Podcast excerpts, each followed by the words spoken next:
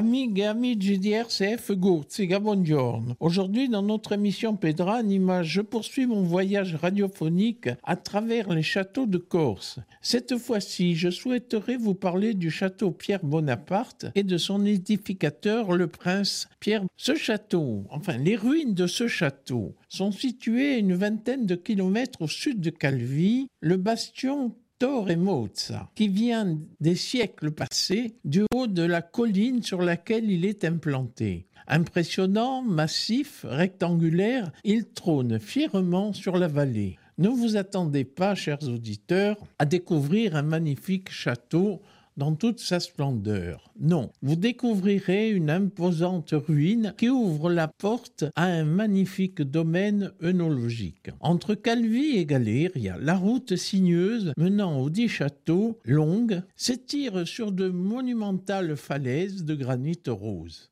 et colorée par une végétation abondante. Avec le contraste azuréen et les effluves aromatiques viennent ajouter à ce magnifique lieu patrimonial. Peu à peu se découpe au loin la formidable silhouette dentelée d'un château ajouré, sentinelle de la baie de Crovagne.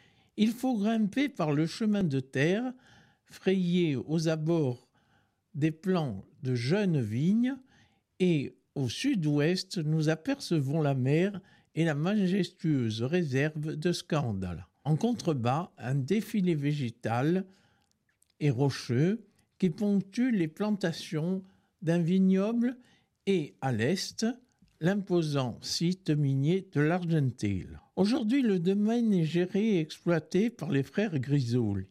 C'est leur grand-père qui, dans les années 1950, a eu l'opportunité d'acheter une petite maison en contrebas proche de la mer.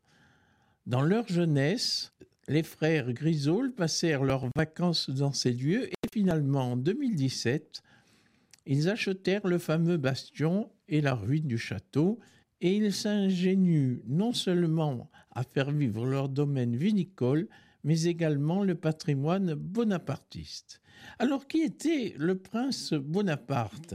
Le prince Pierre-Napoléon Bonaparte, prince donc de sang, né le 11 octobre 1815 à Rome et il est mort le 8 avril 1881 à Versailles.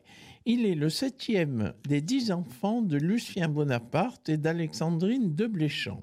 C'est un enfant difficile, déséquilibré, bagarreur, et il fait ses études chez les jésuites d'Urbino. Très lié avec son frère cadet Antoine Bonaparte, lui également tête brûlée, il souhaite participer en 1831 avec ses cousins Napoléon Louis et Louis Napoléon surrection des Romagnes. Il fut prisonnier et incarcéré au fort de Livourne et relâché au bout de six mois. Il choisit alors de, regagner, gagner l'Amérique, où il arrive en avril 1832. Après avoir été hébergé dans la résidence de Point Bridge à Bordentown, dans l'État de New Jersey, par son oncle Joseph, il s'engage en République de Nouvelle-Grenade auprès du général Santander, aux côtés duquel il participe, il participe en tant que chef d'escadron à la, à la campagne contre l'Équateur pour conquérir le coca.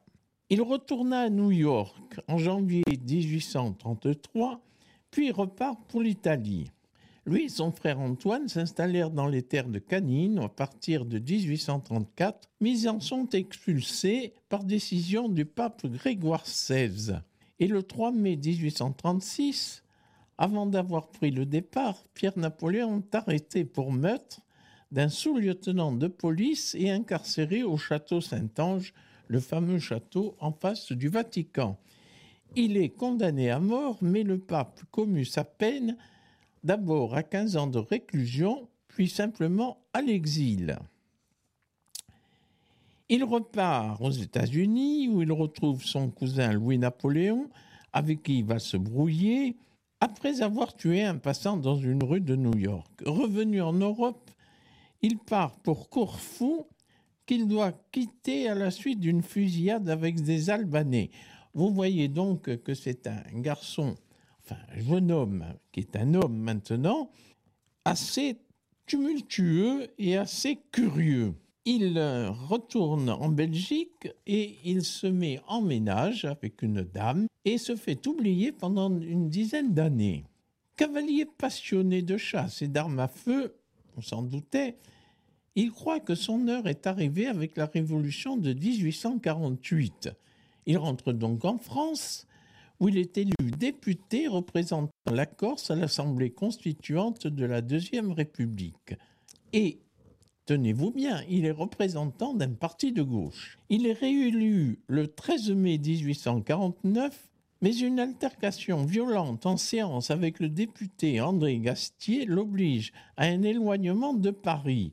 Il demande alors son intégration dans l'armée avec le grade de chef de bataillon, mais affecté en Algérie à la Légion étrangère, étrangère il prend part à la bataille de Zaatcha.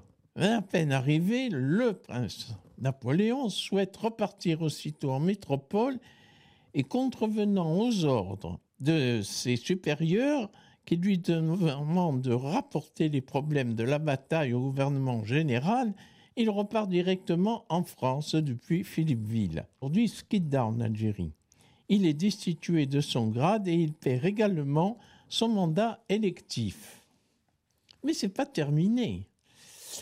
Il fait la connaissance d'Éléonore Justine Ruffin, fille d'un ouvrier fondeur parisien qu'il surnomme, surnomme Nina et avec qui il part vivre en Corse. Avant son départ, le ministre de la Justice lui demande de convaincre le bandit Séraphine, qui terrorise la région de Calvi, et d'accepter un passeport pour l'Amérique. Il accepte cette mission.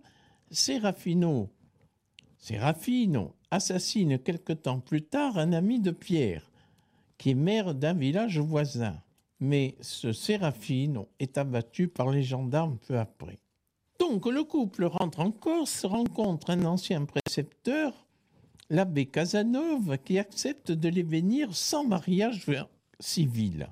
Après quelques mois, dans un appartement de la citadelle de Calvi, le couple s'installe à 4 km de la cité. Le climat de Calvi ne convenant pas à son épouse, Pierre achète un terrain à Lunudipeo, sur le territoire de Calenzane, à 10 km au sud de Cavi. Et vous voyez qu'on arrive peu à peu au fameux château. Il y fait construire son château près des ruines d'une tour génoise, la Torre Mozza, qui domine la baie de Crovagne. Il y écrit une biographie poétique de San Piero Corse, et dans ce site sauvage où il passe plusieurs années, Pierre retrouve des amis, parmi lesquels Olympe Bonacorse ou Jean Linton, un propriétaire terrien calenzané où le capitaine Antoine Bianconi, un officier du Premier Empire et chevalier de la Légion d'honneur, ainsi que maire de Calenzane, issu d'une famille patricienne. Il va vivre sa vie peu à peu en Corse, puis va repartir et il se brouille avec euh, son cousin Napoléon III et qui, le refuse comme candidat. Mais il se maintient. Il obtient, il obtient en juillet 1864 la présidence du Conseil général de la Corse. Rien que ça. Et c'est durant cette période qu'il fait édifier la fontaine du village, qui sera plus tard, en hommage à cette personne, surmontée de son buste en bronze. Sa fille Jeanne Bonaparte voit le jour en septembre 1861 dans l'ancienne abbé d'Orval, puis toute la famille vient habiter à Paris, rue d'Auteuil. Il vivra là quelque temps. Le maire de la ville le euh, concède un mariage civil qui sera annulé par Napoléon III, qui est chef de la maison des Bonaparte et qui a tout droit de de, vie et de mort, je dirais, des amours de la famille Napoléon. Les relations de l'empereur et son cousin sont si mauvaises que le souverain lui interdit de faire usage de son second prénom, Bonaparte. Je passe sur encore sa vie assez tumultueuse et finalement il va se retrouver un peu perdu dans Paris et va vivre à Versailles au sein d'une maison qui connaîtra sa, sa, fin de vie en 1815. Quant à Pierre, il se met en ménage, je vous l'avais dit, avec une nouvelle maîtresse, mais en 1877, il demande à rentrer donc à Versailles, où il mourra, pardon, en 1880. Il est enterré au cimetière des Gonards. Ainsi si gonfia sto piccolo promenade in Calvi e dunque au château di Pierre Bonaparte. Merci. Buongiorno.